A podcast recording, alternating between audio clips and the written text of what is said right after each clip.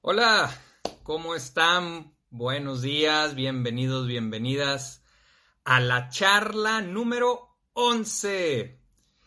Eh, como saben, pues bueno, lo que buscamos es convivir durante esta horita, poquito menos de una hora para poderla subir en Instagram, eh, sobre temas eh, profundos de una manera amena en la que podamos ir al mismo tiempo que pasamos una hora platicando, pues salir creciendo, ¿no? Haciendo reflexiones que nos puedan ayudar a, pues a crecer en la vida, ¿no?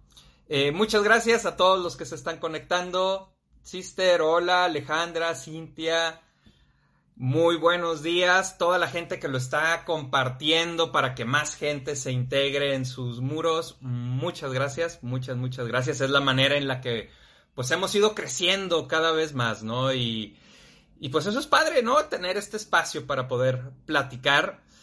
Pues bueno, ya fue la encuesta el miércoles entre sentido de vida y la nueva paternidad, en donde, bueno, por un lado ganó sentido de vida, entonces hoy nos vamos a enfocar, vamos al menos iniciar hablando de sentido de vida, ¿no? Ya en base a sus comentarios iremos viendo para dónde nos vamos. Y perdió la nueva paternidad, que es este nuevo paradigma de... Eh, en especial de los papás con los hijos. Y bueno, pues ya veremos si en otra gana, ¿no? Así como le pasó al amor que perdió varias veces. Y bueno, vamos entrando en materia, Carla, buenos días. Vamos hablando de sentido de vida. Eh, me parece un tema muy importante, más con lo que estamos viviendo, eh, pues con la pandemia, ¿no? Con este el que de repente nosotros íbamos en nuestra vida, ¿no? en nuestra vida, haciendo lo que siempre hacíamos, viviendo como siempre nos vivíamos, y de repente hay un alto que nos, nos frena, ¿no? Y nos dicen, a ver, para tu vida y enciérrate en tu casa, ¿no? ¡Wow! Cambiazo. Eh, ese, esa imagen de que íbamos por nuestra vida, yo lo veo como estas imágenes en las películas de repente en Nueva York donde toda la gente va caminando y tú vas metido entre toda la gente caminando, caminando, y a veces, o sea, sí sabes más o menos a dónde vas, pero ni alcanzas a ver bien por dónde vas. Eh, y creo que lo que pasó ahorita fue alto cada quien a su casa, ¡pum! ¿No? O sea, como una oportunidad para preguntarme qué quiero hacer, qué quiero hacer con mi vida. Angélica, ¿cómo estás, Gaby?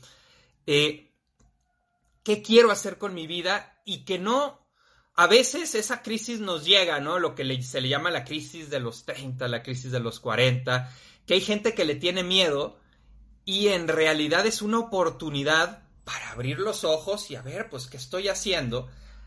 Ahora no, ahora nos pusieron ahí, no fue tanto nuestra elección, sino el estar encerrados, teniendo la oportunidad para mirar hacia adentro.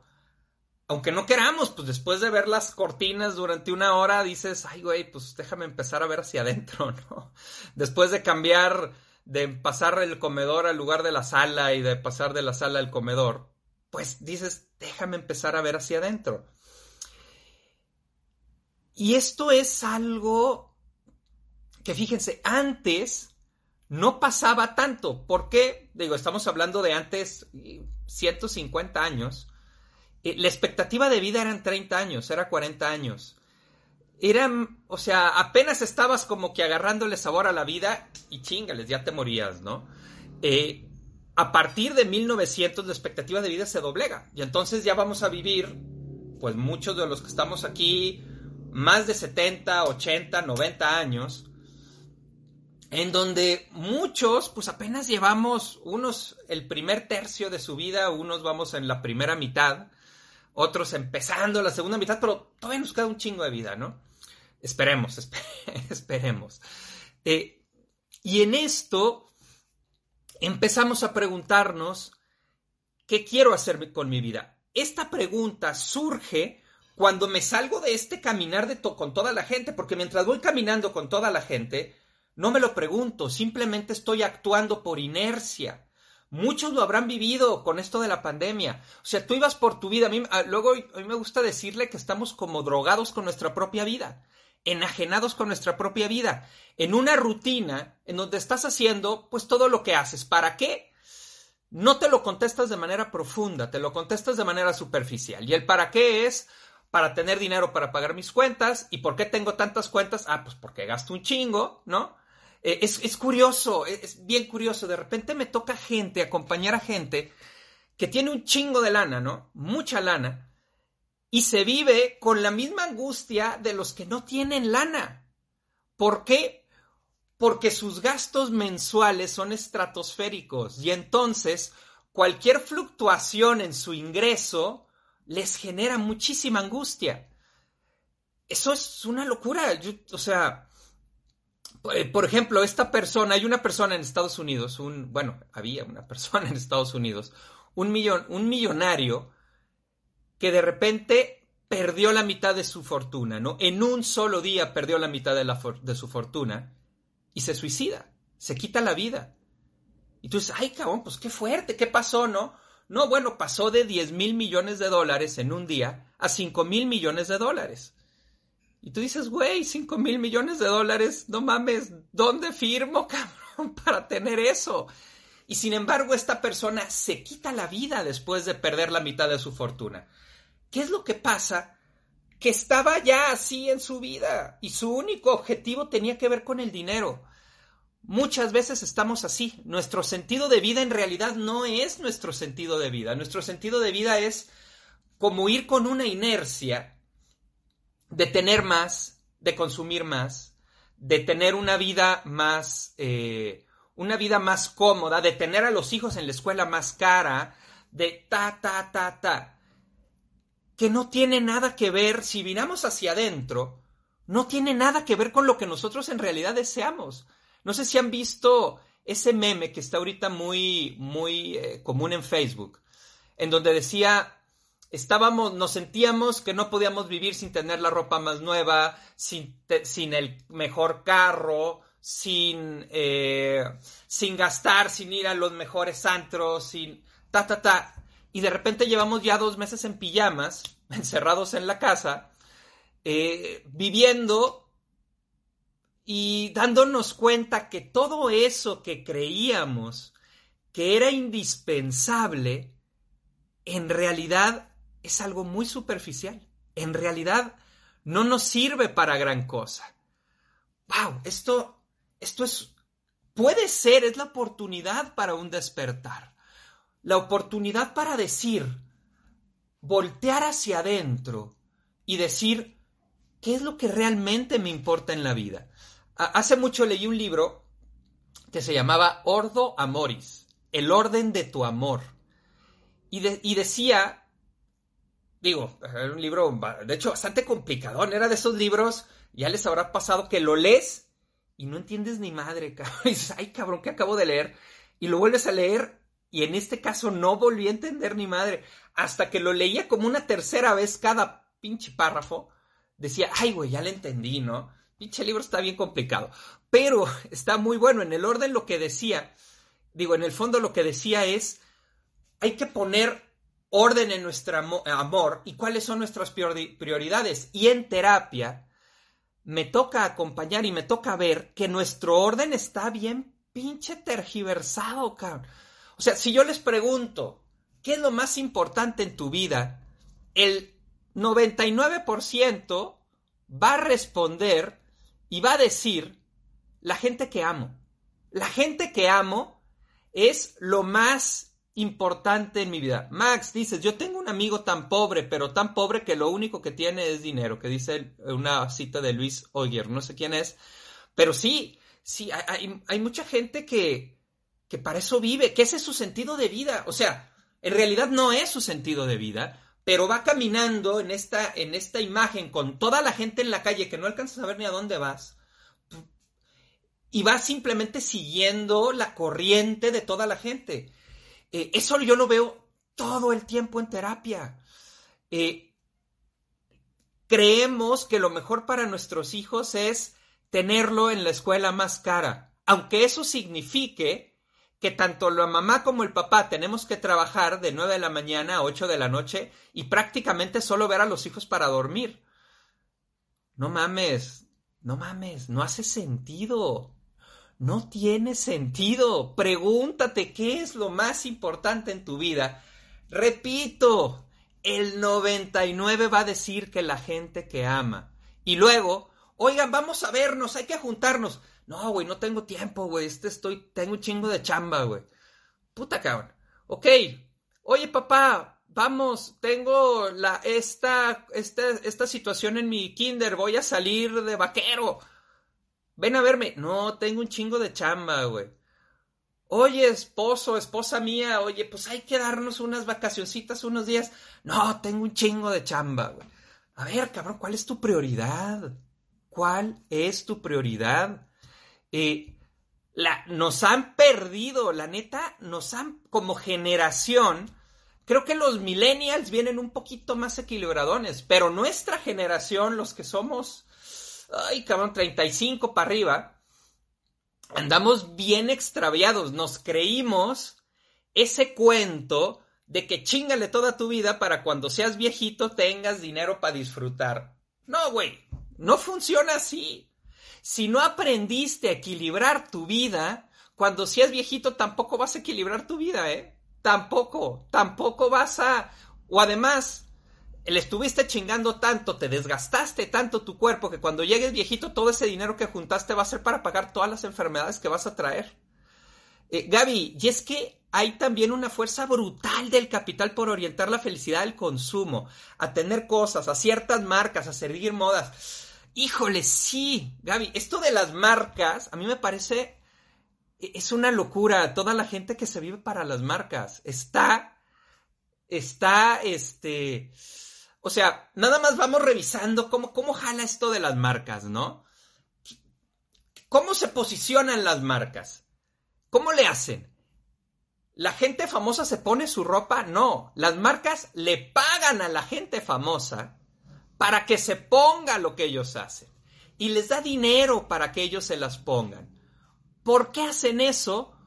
Porque saben que todos los que no tenemos una autoestima sana y queremos llegar a ser más, vemos a esa gente y decimos, ay, es que yo quiero ser como él.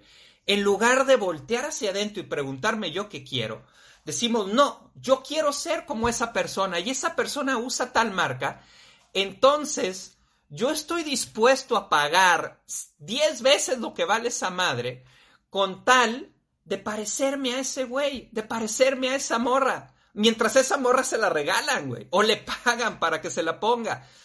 Es un, la moda es una locura, ¿eh? La moda a mí me parece un, un síntoma superneurótico de nuestra sociedad, en donde además los otros me tienen que decir ¿Qué es lo que, lo es lo que me tengo que poner para verme bien? Neta, raza, andamos bien perdidos, andamos bien pinche perdidos. ¿Qué me pongo? Pues me pongo lo que a mí me guste, con lo que yo crea que me vea bien.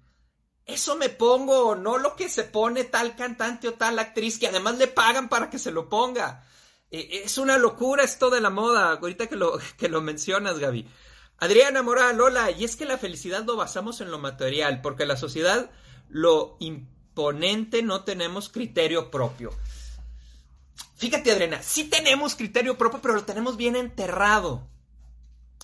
Debajo de que aprendimos desde niños, en lugar, en lugar de hacer lo que nosotros queríamos, aprendimos a ver qué es lo que le gustaba a mamá y a papá y cómo es que mamá y papá nos iban a ver con ojos de amor y entonces hacer eso.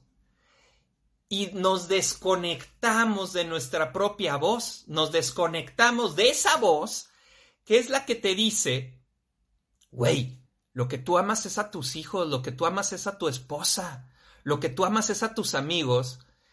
¿Qué chingados te estás quedando a trabajar hasta las 11 de la noche en la chamba para un trabajo que nunca se va a acabar, güey? Ahora, la chamba, pues la empresa feliz, ¿no? Pues la empresa feliz, güey. Además se, se genera como esta cultura castigante, ¿no? Que los millennials, mis respetos, este, no caen tanto en eso, que es, ok, tu horario por el que tú te contrataron es de 9 a 7 de la noche, ¿no? pero se ve mal que te vayas a las 7, güey. No, no, tú te tienes que quedar hasta las 10. Y la pinche empresa generando sus millones, güey, bien feliz, ¿no? Eh, ahora, no se trata de que te valga madre la empresa, no es un trabajo en equipo, pero sí se trata de que tú tienes que proteger tu sentido, tu propio sentido de vida, que es lo importante para ti. Vamos viendo qué más comentan. A ver, eh, Alejandra, es ridículo el tema de las marcas y qué susto que se compran cosas tan caras, es incongruente con el mundo y con la humanidad. Hay un dato muy cabrón de eso. Eh, obvio, ¿cuál es como nuestra tirada de todos? Todo el capitalista que le tira, pues a los gringos, ¿no? Al nivel de vida de los gringos. Si todos los seres humanos del planeta gastáramos al nivel que gastan los gringos, se necesitarían tres planetas Tierra para, para sostener ese gasto, para sostener esa manera de consumir. Por ahí anda en Facebook, ¿no? Un, igual un meme que dice, yo la neta no sé de eso, güey, pero sí me impresionó, si es que eso sí es cierto, ustedes díganme, que dice que el porcentaje de las veces que te pones la ropa es cinco veces, güey. No mames, no me creo, no mames. Mis amigos que están ahí conectados sabrán que luego yo tengo camisas casi desde la prepa, güey. Este, cinco veces. Qué cabrón, se me hace una locura, Alejandra. Sí. Eh, esta pandemia creo que a muchos nos está reconectando con lo que realmente es importante en el momento que te das cuenta que puedes vivir un mes con dos pinches pijamas diferentes, ¿no? Nomás lavando una y lavando la otra. Eh, no, está bien cabrón, está bien cabrón.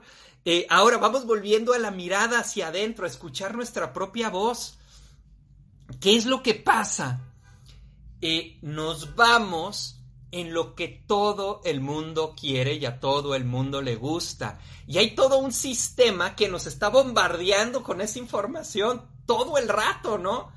Eh, y, además es un camino, es un camino que nos conduce a la insatisfacción constante, que es parte de lo que, de lo que se alimenta esta manera de estar, en mantenerte insatisfecho, cuando en esta pandemia se habrán dado cuenta que podemos estar satisfechos y a gusto y cool con bien poquitas cosas, cabrón, con ver a nuestros amigos en Zoom, con jugar con nuestros hijos un rato, con estar acostados con nuestra pareja viendo Netflix un rato, güey, y con eso puedes realmente decir, ay, no mames, qué a gusto, güey, qué chido, qué chido, güey. No necesité gastar el pinche dineral para traer el carro más chingón.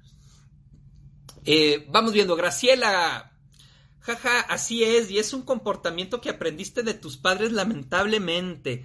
Eh, sí se pasa, se pasa de generación en generación. Además, es, doloroso además, eh. digo, sobre todo para las próximas generaciones. Nosotros todavía eh, no somos hijos de los, los, de la generación X y un poco los millennials tampoco. no somos hijos de guardería, somos hijos de mamá, bueno, por los roles sociales de aquellas épocas de mamá en casa, ¿no? Hoy la idea es que o mamá o papá se queden en casa, unos se turnen, vean cómo le hagan, güey, para que los hijos no crezcan como estos hijos de guardería, que están de 8 de la mañana a 7 de la noche en la guardería, y los papás los ven para dormirlos nada más.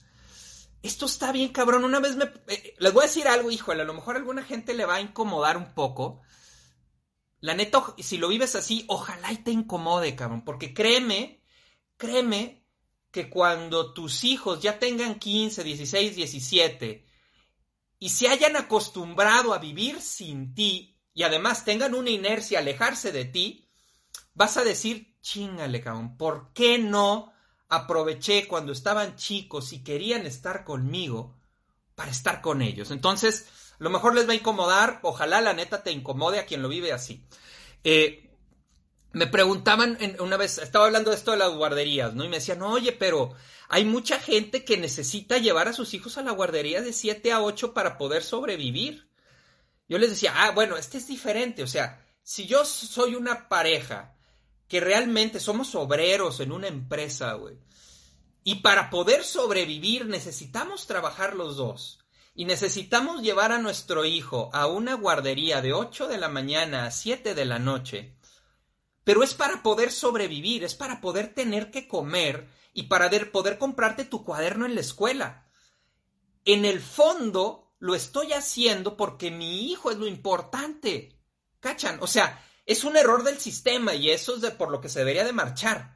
Por buscar formas en las que papá y mamá no tengan que estar trabajando para poder sobrevivir. Eh, pero bueno, está ahí, sigue siendo para el, para el papá y para la mamá. La prioridad siguen siendo los hijos. Pero muchas veces no es así.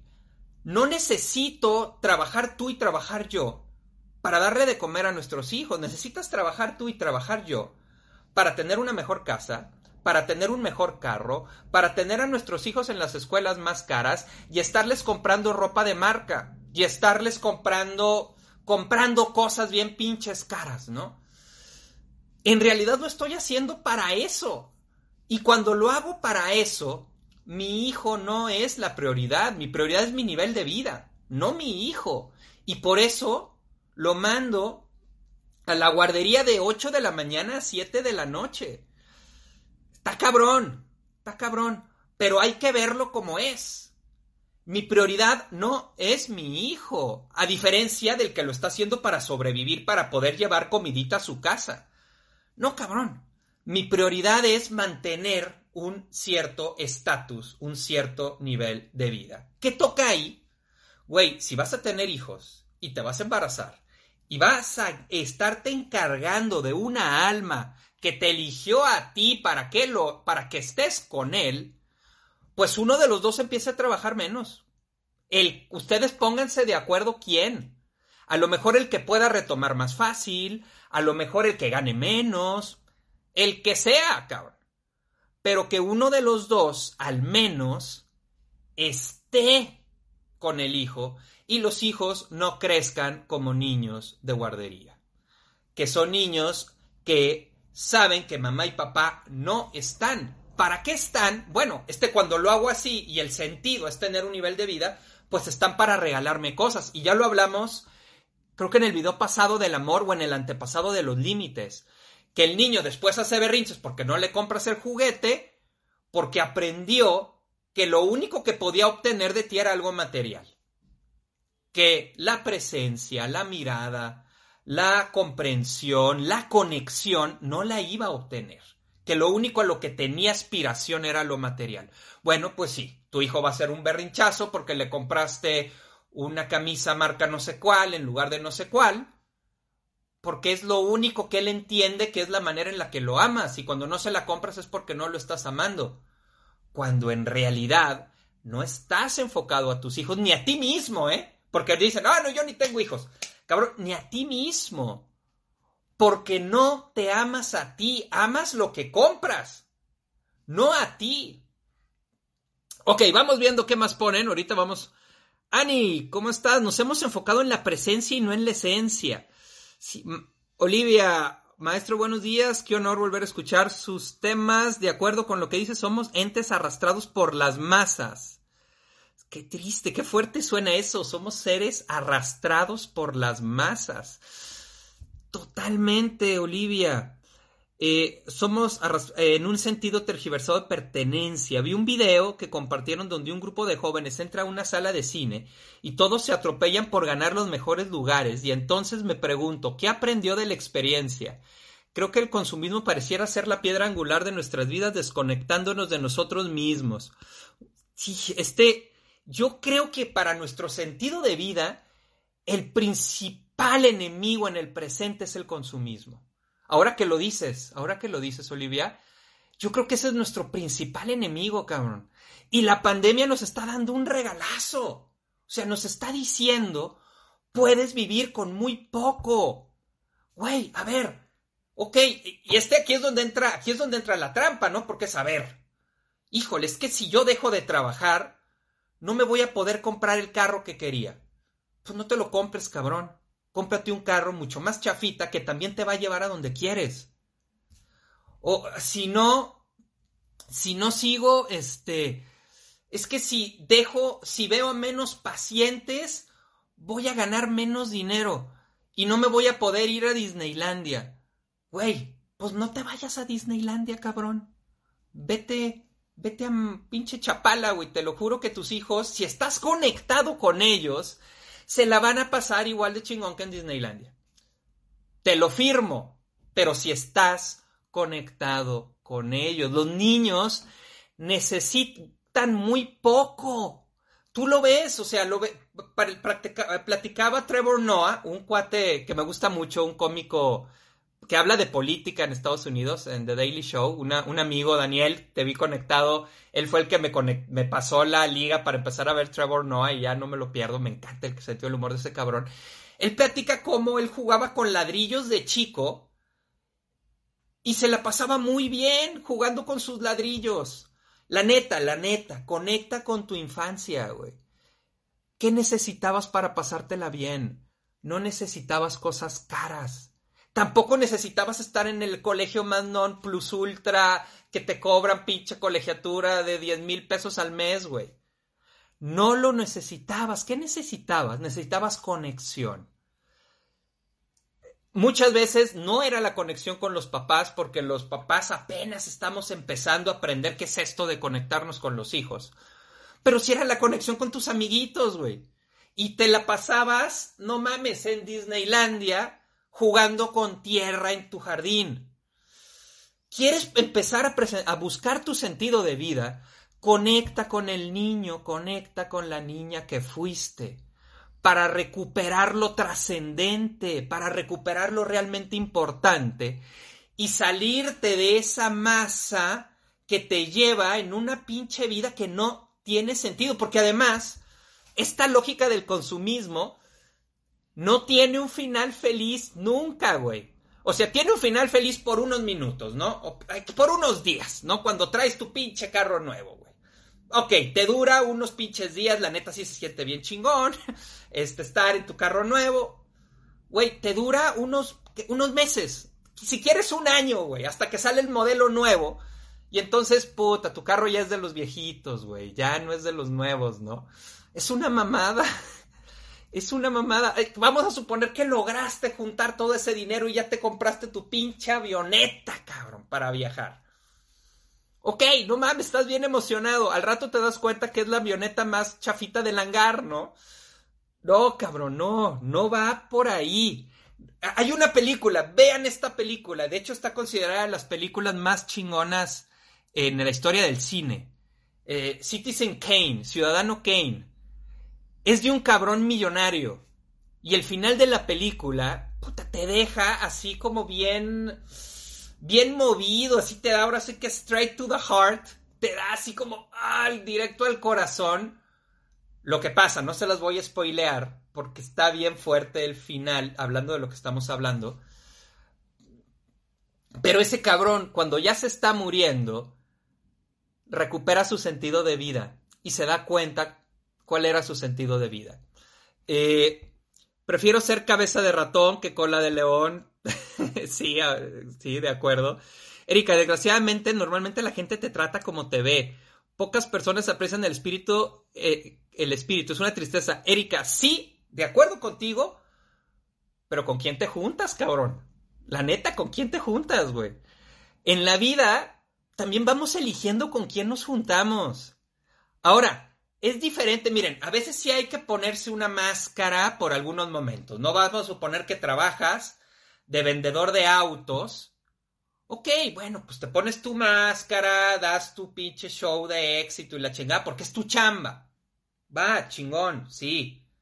Pero siempre y cuando te des cuenta que es una pinche máscara y después de ahí puedas salir de ahí y digas, güey, eso es una mamada para venderle carros a la gente que está en esa lógica pero yo no me la compro, yo no estoy en esa lógica. ¿Cachas, Erika?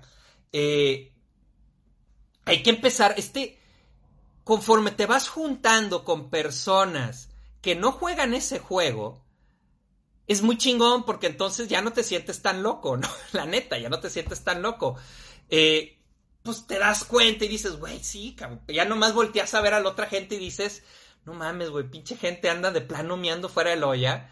Este, ojalá, ojalá se den cuenta en algún momento y que no sea demasiado tarde. Un momento, un momento, el primer momento tarde que nos vamos a dar cuenta quienes están viviendo así es cuando los hijos le entran ya en la adolescencia. Y ya ese niño que estaba todo el tiempo queriendo estar con papá y queriendo estar con mamá, y mamá y papá estaban como no tengo tiempo, tengo trabajo, estoy muy cansado del trabajo, vengo muy estresado del trabajo, da, da, da, da, Ahora ya no, ya ni se te va a acercar y ya ni te va a pelar. Y tú ahora vas a ser tú el que, ay, oye, hijito, ¿por qué no? Oye, vamos a hacer eso. Güey, si lo criaste sin tu conexión, se va a acostumbrar a estar sin tu conexión y no pidas que se conecte cuando parte de su proceso es ya no conectarse tanto contigo por un tiempo en lo que construye su identidad. Ya luego hablaremos de la adolescencia. Eh, ok, vamos viendo. Adriana, mis hijos son niños de guardería, sin embargo estoy presente siempre con ellos y de un tiempo acá solo yo estoy con ellos, pero los ubico en disfrutar lo simple de la vida.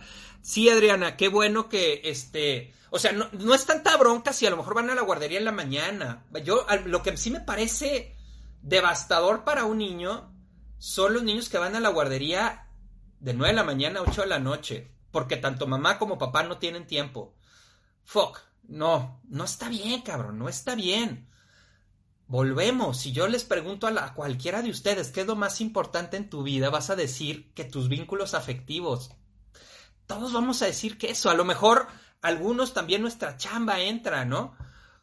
Pero cuando te... Yo hago un ejercicio en terapia, ¿no? E, este lo, lo, hacía San Ignacio en ejercicios, que era que te imaginaras, este, pues ya muriéndote y que vieras qué es lo importante. Y cuando hago ese ejercicio, créanme que a nadie le importa, créanmelo porque lo he visto, a nadie le importa la pinche corona gigante de flores que mandó tu empresa, güey.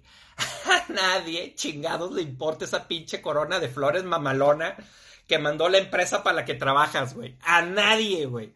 A todo el mundo lo que le importa es la gente que está ahí, los, los vínculos afectivos que están ahí, despidiéndote. Eso es lo que le importa a la gente, no lo otro. Eh, ok. Mariana, entonces no es malo que no me identifique con ninguna ideología o grupo. Eh, somos seres gregarios, también somos seres sociales. Es importante tener grupos de pertenencia. Eh, hay que checar a cuáles, pues hay que elegir a cuáles, ¿no? Algunos, no sé, güey, le vas a un equipo de fútbol y te sientes perteneciente, ¿no? Alguna vez me tocó hablar eh, sobre el fenómeno de las porras en alguna emisión como una entrevista y era parte del rollo de la pertenencia, ¿no? De sentir que pertenezco a algo. Eh, ok, Iturbide Cariotux es la trampa del consumismo. Jamás llegas a eso de ser feliz. Siempre necesitas algo para sentir que llegaste. Sí, jajaja, ja, ja, hasta hay un spray con olor a nuevo para el carro para que la gente conecte con esa sensación. sí es cierto, sí es cierto, hay un spray con olor a nuevo para sentirme que si no puedo estrenar estoy estrenando, ¿no? Está cabrón, está cabrón. No, yo prefiero el olorcito como a fresco, ¿no? Eh, Lucila Santos, me ando quedando con poca gente, jajaja, no sé si estoy mal. Ah, tarda un tiempo, tarda un tiempo, pero mm, lo que veíamos con el amor, ¿eh? eh la conciencia, o con, el video de la conciencia, no nos tiende a alejar, nos tiende a acercar y a conectar. Eh, pero si eliges las personas con las que tú pasas tu tiempo libre. O sea, te puedes conectar con mucho, con la mayoría de la gente, te puedes conectar. E incluso puedes tener compasión, no lástima. La lástima es desde el ego. La compasión. Mire, ¿cuál es la diferencia entre la compasión y la lástima? En la lástima yo estoy parado y te volteo a ver y digo, puta, qué jodido estás, cabrón. O sea, no mames, güey. Estás bien pinche jodido. Ojalá algún día llegues a ser como yo, güey. Ojalá, güey ánimo carnal, échale ganas, ¿no? Esa es la lástima. La compasión no ve desde arriba, la compasión se pone al lado de la persona y es decir, güey, yo sé lo que es sentir eso, yo sé lo que es estar ahí, te acompaño en tu dolor, güey, te acompaño en esto que estás viviendo porque yo sé lo que es. No te pones arriba de nadie, te pones al lado de la gente y entonces puedes ver lo que está sufriendo y decir, güey, yo, yo sé lo que es, yo he pasado por ahí. Claro que yo sé lo que es sentir que si no tienes algo nuevo no vales. Claro que lo sé, güey, claro que lo sabemos. La clave es, o sea, darle la vuelta y cuando vemos a alguien así, no desde la lástima, sí desde la compasión. Gaby, eso, eso de las personas que te rodean es súper importante, se va alienando también al sentido de tu vida. Ahora sí que aquel dicho, ¿no? Del que con lobos anda a aullar se enseña. Sí, güey, o dime con quién andas y te diré quién eres. También, con quién te juntas, güey. Eh, si todo tu grupo de amigos y de amigas se viven totalmente encerrados en el consumismo, güey, pues vas a ser al menos la oveja negra del grupo, güey, güey, está chido, güey, pues eres la oveja negra del grupo, no pasa nada. Pero, pero también empiezate a generar grupos que no, que estén un poquito más profundos en la búsqueda de su sentido de vida. Eh, Amina, ahora los chavos su forma de convivir es jugando en línea y no los puedes sacar de ahí. Eh, depende qué les ofrezcas. Hay un estudio que hicieron con, con eh, ratones. Está, muy interesante, Amina. ponían a ratones y les ponían droga en una comida, en un bebedero y en el otro bebedero, una droga que los hacía sentir bien. Y les ponían agua en el otro a los ratones que no tenían nada más que hacer, que no tenían juegos, que no tenían más convivencia, eh, se volvían adictos a la droga. A la, ¿Por qué? Pues porque era la única, el único eh, como estimulante que tenían. A los ratones que tenían jueguitos y tenían otros ratones y tenían otras opciones, no se volvían adictos a la droga no se volvían adictos, tomaban del agua normal. ¿Por qué? De repente a lo mejor la droga, pero no se volvían adictos. Eh, ¿Qué es lo que pasa? Que muchas veces a los adolescentes, que son los que más entran con este juego de, eh, de la conexión, que yo no, yo no lo veo mal, ¿eh? Hay gente que tiene totalmente prohibida la tecnología. Yo no lo veo mal. La bronca es cuando es lo único entretenido que tengo que hacer en mi casa, güey. ¿Y por qué es lo único entretenido que tengo que hacer? Porque mis papás no se conectan conmigo, güey. No me invitan amigos a la casa tampoco. Eh, no tengo otras opciones. No me llevan a donde hay otros, otros niños, otros jóvenes a jugar porque no me dan permiso. Lo que sea. Güey, si esa es mi, única opción, pues es la que voy a tomar. Es la que voy a hacer. Eh, Alberto Mefru, qué maravilla ser orgullosamente de la generación donde la infancia era jugar con lodo a huevo, güey. Jugar con barcos de papel cuando las lluvias llegaban, jugar canicas, jugar lotería, cuidar un conejo, un pollito, un perro, plantar una semilla, siempre con la presencia de mis papás. Qué tristeza que hoy esta generación los niños prefieren una tablet marca X o realizar juegos con los a realizar juegos con los padres o hermanos. Sí, pero no es culpa de los niños. Lo que pasa es que nosotros nos, eh, nos en nuestra generación, pon tú que nuestros papás no se conectaban de repente tanto, pero ni siquiera se sentían culpables, güey. O sea, la, conciencia no llegaba ni siquiera a sentirse culpables por no conectarse. Los papás de ahorita sí se sienten culpables de no conectarse y entonces compran un chingo de cosas para no sentirse tan culpables. Al fondo se siguen viendo ellos. No ven tanto, no ven tanto a los niños. Eh, Michelle, bájale poquito, please. No, hablando de eso, acá Michelle ahorita mientras estoy haciendo el video con el volumen a todo, a todo volumen ahí en su YouTube. Este, oigan, eh, entonces, no es tanto culpa de los niños, tiene más que ver con que desde esta culpa los papás les dan muchísimas cosas y sí, la tecnología pues bueno, güey, al menos jugando con tus amigos en línea te sientes conectado con alguien. Pero si tú invitas a niños a la casa y tienes la opción de que jueguen, van a preferir jugar. Ahora, si ya aprendieron que es lo único que hay, sí les va a costar trabajo volver a, a lo otro. Pero si desde chicos la tecnología es solamente unos momentos, porque hay otras opciones, no hay tanto pedo, ¿eh? No hay tanto pedo. Sí, adolescencia, ¿cuándo? Luego lo meto en, la, en, las, en las encuestas a ver cuándo gana. aunque es parte normal del adolescente no querer, no querer más privacidad. Sí, Liliana, totalmente. ¿eh? No, no esperamos que el adolescente sea como el niño de 8 años, de 7 años, de 9 años que quiere estar contigo todo el tiempo. No, tiene que individualizarse e incluso es una parte fuerte, lo vamos a platicar en ese video, porque el adolescente choca con la neurosis familiar y la enfrenta y es parte de la bronca. Eh, Raúl Martínez, ¿qué, ¿qué tal? En lo personal relaciono sentido de vida con las actividades que me veo haciendo en el futuro y cuáles me darían satisfacción además de dejarme lana para vivir cómodamente. Sí, Raúl, fíjate que, qué padre que retomas un poco el sentido de vida, ya me ando perdiendo, gracias, cabrón. Este, el, el sentido de vida muchas veces lo tenemos como generar bienestar para, o sea, como cosas muy abstractas, muy lejos. En realidad el sentido de vida es una cosa muy conectada contigo y muy del día a día, muy del día a día y que además es cambiante. A veces es, ya encontré el sentido de mi, ya encontré el sentido de vida. Eh, ok, ya lo encontraste hoy, ya lo encontraste a lo mejor esto tiempo, esta etapa, pero vas a tener que encontrar otro más adelante. Eh, una, algo muy importante en sentido de vida. Muchos mamás, muchos papás, si les preguntas cuál es tu sentido de vida, van a decir que sus hijos. No, o sea, no puede ser tu sentido de vida tu hijo. O sea, sí forma parte de tu sentido de vida, no, no me avienten tomates, no me avienten tomates. Sí, sí forma parte de tu sentido de vida tus hijos, pero no puede ser tu único sentido de vida. Imagínate qué carga para tu hijo, para tu hija, ser el sentido de vida de tu papá y de tu mamá, no mames, qué miedo, güey. O sea, qué miedo, yo soy tu sentido de vida, no mames, ahora sí que como decía la broma esta de, eh, ¿qué? Cómprate una vida, ¿no? Cómprate una vida, no, no, que no sea yo. Eh, no, el sentido de vida sí incluye a tus hijos, por supuesto.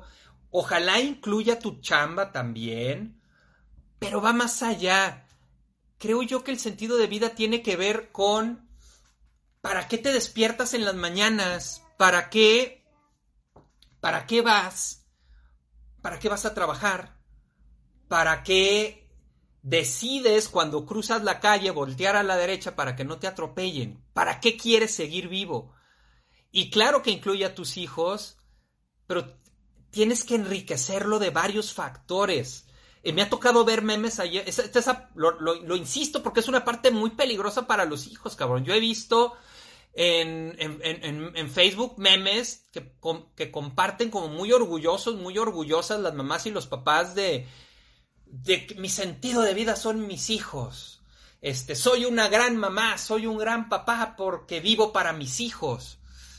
No hagas eso, no hagas eso, es una carga para tus hijos sí acompáñalos, sí conéctate. Y además, para conectarte con tus hijos, tú tienes que estar conectado contigo, ¿eh? Y para eso tú tienes que encontrar lo, lo, tuyo propio, tienes que encontrar qué te gusta, tienes que encontrar qué te apasiona, para tú vibrar con tu vida y entonces poderte conectar con la vibración de tus hijos. Porque si no, te vas a convertir en un vampiro de tus hijos que vas a obtener tu vida a través de ellos. Y eso es muy, pesado y muy desgastante para un hijo. Que tus papás se te chupen como vampiros para obtener la poquita vida que no han trabajado por ellos. Así es que, no, no hagas eso. Encuentra cuáles son tus hobbies, encuentra cuál es tu, cuál es tu pasión, qué te gusta, qué te apasiona. les puedo hablar de, les hablo un poquito de mi sentido de vida ahorita, güey. Mi sentido de vida ahorita sí tiene que ver con mi hija, pero como que la pandemia también me ayudó mucho en eso, porque de repente, como mi hija se quedó dos meses con su mamá, pues, pues ya no estaba mi hija, güey. Entonces tuve que encontrar qué. Y el empezar a hacer estos videos me trajo un chingo de vida. Me trajo un chingo de vida, me encantó, me gustó estar con ustedes aquí platicando. Eh, forma parte de mi, de mi sentido de vida ahorita, fíjense, estos videos que, que, que compartimos, ¿no? Qué loco. Uno decir, ay, güey, no mames, qué mamada, neta. Sí, y es que así se construye el sentido de vida de cosas así. Tu parte de tu sentido de vida puede ser irte a jugar los jueves ajedrez con tus amigos. Ajedrez, no, me mamé. Eh, dominó con tus amigos. Ir a jugar dominó con tus amigos los jueves, ¿no? Parte de tu sentido de vida puede ser los momentos en los que te encuentras con tu pareja para hacer el amor, güey. Parte de tu sentido de vida. Parte de tu sentido de vida puede ser ver esa serie en la que estás abrazado con tu pareja o estás tú solo y estás bien pinche emocionado con esa serie. Pero desde la emoción, desde la vibración, no desde el adormecimiento. La cámara va a tomar la misma escena, güey. Va a tomar la misma escena tú viendo en una, una serie. En una te estás anestesiando solamente. En la otra estás vibrando y forma parte de tu sentido de vida. ¿Cuál va a ser la diferencia en la manera en que lo vives adentro? En una estás vibrando, en una estás emocionado, en una estás diciendo, no mames, qué chingón mi vida, y en la otra estás diciendo, pues estoy haciendo esto, güey, porque pues ahorita no tengo nada que hacer, pero bueno, ya mañana voy a ir a trabajar y ahí sí, puta, me van a pagar tanto y, y voy a ir al mall y me voy a comprar un chingo de cosas bien chingonas, ¿no? No mames, eso no es sentido de vida. Eso es estar simplemente pasando el tiempo. Ok, vamos viendo más comentarios. Waldo, Uta, ese rollo de la pertenencia está cañón. En toda la vida solo con dos grupos he logrado hacerlo y uno apenas hace dos años. Sí he pensado que me hace falta dos tornillos. Güey, la neta, tener dos grupos de pertenencia está bastante chido, güey. Pues también, ¿qué quieres, güey? Está bien, Waldo, está bien, güey. Yo la neta tengo grupos de pertenencia o sea, mi grupo de amigos de la prepa es mi grupo como clave de pertenencia. Eh, mi, mi, relación con Michelle, yo como papá, es parte de mi grupo de pertenencia. Mi grupo de amigos de aquí de Guadalajara. Y bueno, tengo mi grupo de amigos de Monterrey, del DF, pero ellos, híjole, no, no, pues casi no nos vemos, ¿no? Con los de Torreón sí tenemos un chat, güey, que estamos todo el día ahí mamando y tirando, y es muy chingón, es una sensación de pertenencia, güey. Eh, cuando empecé a seleccionar conscientemente con quién comparto mis tiempos libres, descubrí que di un paso más en el camino de la madurez y que soy feliz. Sí, y Turbide, nuestro tiempo es lo más valioso que tenemos. Dice eh, Mujica, el que era presidente de Uruguay, ese cabrón es un pinche profeta, güey. A mí me encanta ese güey. Eh, dice, cuando nosotros compramos las cosas, no las compramos con tiempo, Perdón, güey, ya la cagué. Ya le quité la cúspide. No, no la compramos con dinero, la compramos con el tiempo de nuestra vida que utilizamos para generar ese dinero. Eh, el tiempo es lo más valioso que tenemos. Yo la neta soy muy, muy como, muy cuidadoso de mi tiempo. Y tengo como muy cuidadoso en qué invierto mi tiempo. Lo, lo, ahí podrán oír de repente, este, no, quieren que me invitan a hacer cosas y cosas así, y es, no, no, no, a ver, para mí ese es tiempo en el que yo estoy con mi hija, güey, ni modo, esta es esta etapa que, me, que estoy viviendo, ¿no? O, este, mi día libre es mi día libre, y si, oye, quedar un taller, no, este, no, no doy, no doy un taller porque es mi día libre, es, digo, en realidad, bueno, es mi día libre, este, yo trabajo tres días y medio, descanso tres días y medio, y en esos tres días y medio estoy dos días y medio con mi hija, o tres días con mi hija, el otro día, el otro mediodía, un día conmigo, este, ahí medio se mueve un poco, pero, pero es oro, el nuestro tiempo es oro, no para, y no se trata de, ah, mi tiempo no lo comparto, no, sino para elegir con quién lo vas a compartir, con quién vas a estar. Eh, Alejandra, en el, en el trabajo te adaptas. Bueno, me adapto porque hay mucho tema de éxito o cosas banales. Pero regresar a tu hábitat amigos reales, terrenales y profundos es maravilloso. Sí, a veces tenemos que usar una máscara en la chamba para X o Y cosa. La parte clave es que sepas que es una máscara y que no te pase como se acuerdan de la película de la máscara de Jim Carrey, ¿no? Que se la quería quitar, ¿no? ¿Se acuerdan cómo se la quiere quitar y se le estira la cara y no se la puede quitar? Y al rato ya la posee y al rato ya te creíste tu personaje y andas por la vida desde tu personaje. Cabrón, ya, ya, ya, ya, este... Ya estás en tu casa y todo lo que hablas es trabajo, no te conectas con las personas que están ahí, ya no juegas. Eh, el jugar es parte bien importante de nuestra vida, así tengamos 40 o 50 años. Y nuestros hijos son una oportunidad para jugar. Es un regalo que nos da la vida cuando tenemos hijos para poder jugar y poder otra vez que te valga madre si estuviste tres horas de la tarde jugando con plastilina. Eh, el capitalismo brinca, ¿no? Y dice, no, no, qué pérdida de tiempo, qué improductivo. Güey, la vida no es producir. Qué improductivo. La vida no es producir. La vida se vive, la vida se disfruta y es para lo que realmente estamos aquí, para disfrutar y construir un mundo mejor. Esta mezcla de las dos cosas. Pero en el construir un mundo mejor también lo estoy disfrutando. Eh, aunque sean cosas duras, eh, logro. Hay un, video que me encanta. Desde hace rato les quería decir esto. y no se los había compartido. No había encontrado el momento. Ya llegó el momento. Eh, hay un video, búsquenlo en YouTube, en el que está hablando Calle 13 con Mujica. Precisamente este, este que les digo que es un, para mí es un profeta. están hablando Calle 13 y Mujica de la situación del mundo.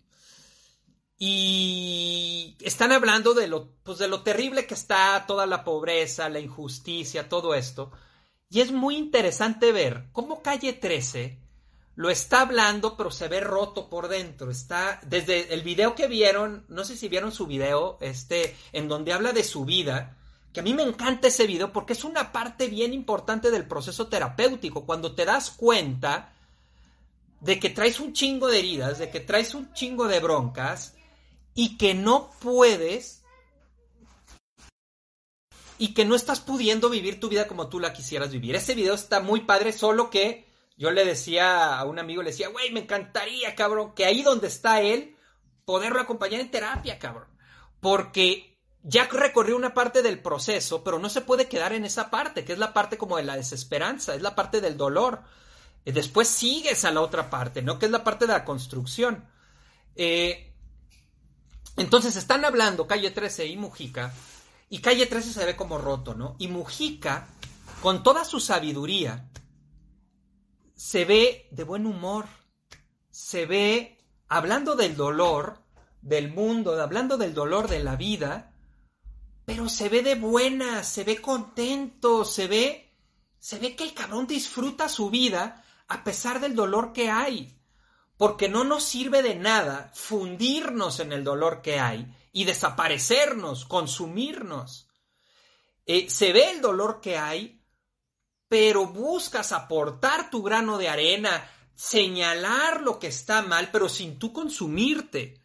Eh, vean ese video, la neta está bien, bien chido.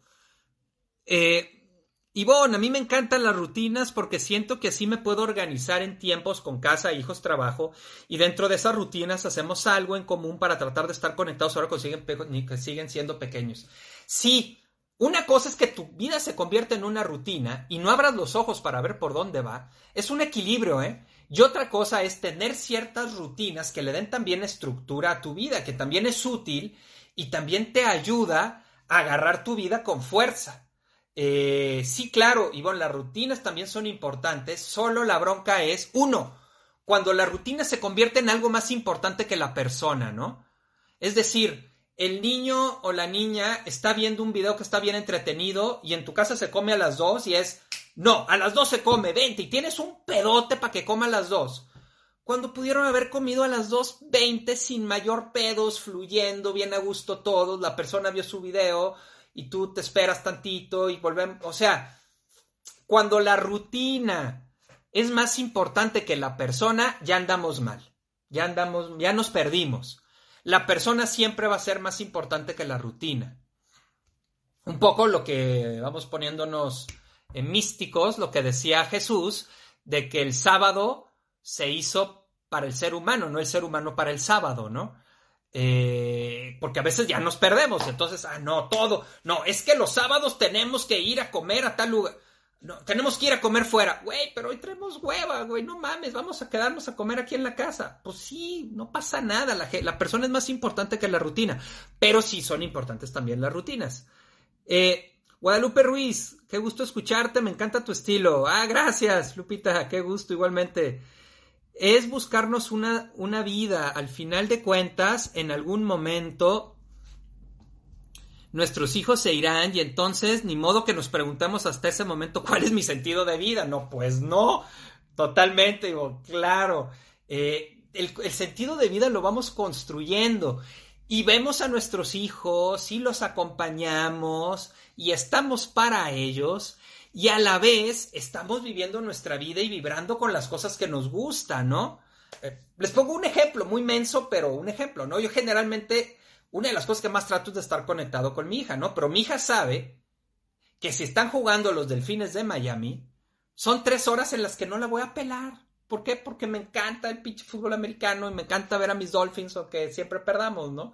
Este, y ya sabe, y obvio odia a los Dolphins, no, no, no les gusta. Pero bueno, ya sabe que en la época de fútbol americano son tres horas, un sábado, un domingo, generalmente, porque también es más importante la persona que el americano, ¿no? Y si por alguna razón hacemos otra cosa, ok, no lo vi, tampoco se acaba el mundo. Pero si sí estoy ahí, lo, ya encontré donde verlo y lo voy a ver, pues ya sabe que voy a ver mi fútbol americano, ¿no? Eh, porque nosotros también tenemos una vida, no se trata de nosotros desaparecer para que todo el lugar lo ocupen nuestros hijos. Ahora, estoy hablando de dos extremos, ¿no? Por un lado están los papás de guardería que mandan a la guardería a sus hijos de 8 de la mañana a 7 de la noche y nomás los ven para dormirlos. Por otro lado, los papás que toda su vida gira alrededor de sus hijos.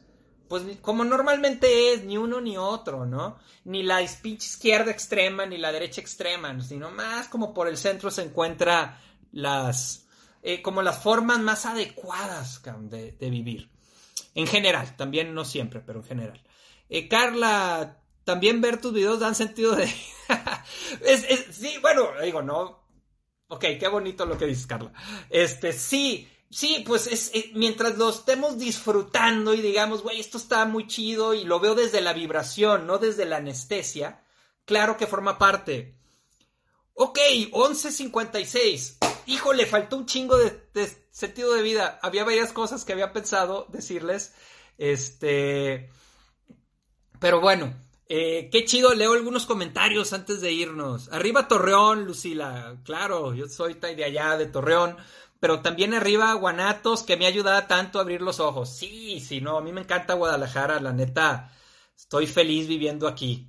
Ya llevo varios años, ya que desde el 2005, 15 años viviendo aquí. Eh, y me encanta Guadalajara, la verdad es, estoy feliz. Eh, Francisco Cubole, creo que nuestro sentido de vida es nuestro todo, en tanto tengamos interés de vida y en cada etapa de la vida. Sí, sí. y no hay que, porque a veces Queremos que nuestro sentido de vida sea algo bien cabrón, ¿no? Como descubrir la vacuna contra el cáncer o descubrir la vacuna contra el COVID, por favor, que haya gente que ese sea su sentido de vida y esté trabajando muchísimo en eso, por el amor de Dios.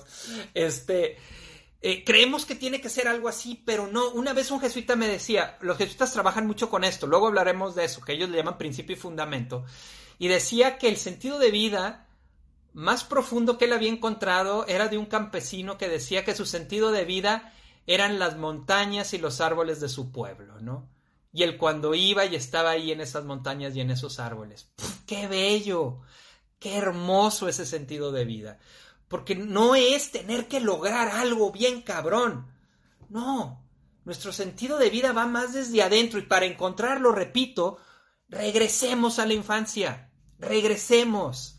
Regresemos a cuando no necesitábamos algo muy complejo, cuando nuestro sentido de vida es estar muy en conexión conmigo y con la gente que amo, e ir construyendo cosas que le abonen a este mundo, pero desde este, desde este estar acompañado. 11.58, ok.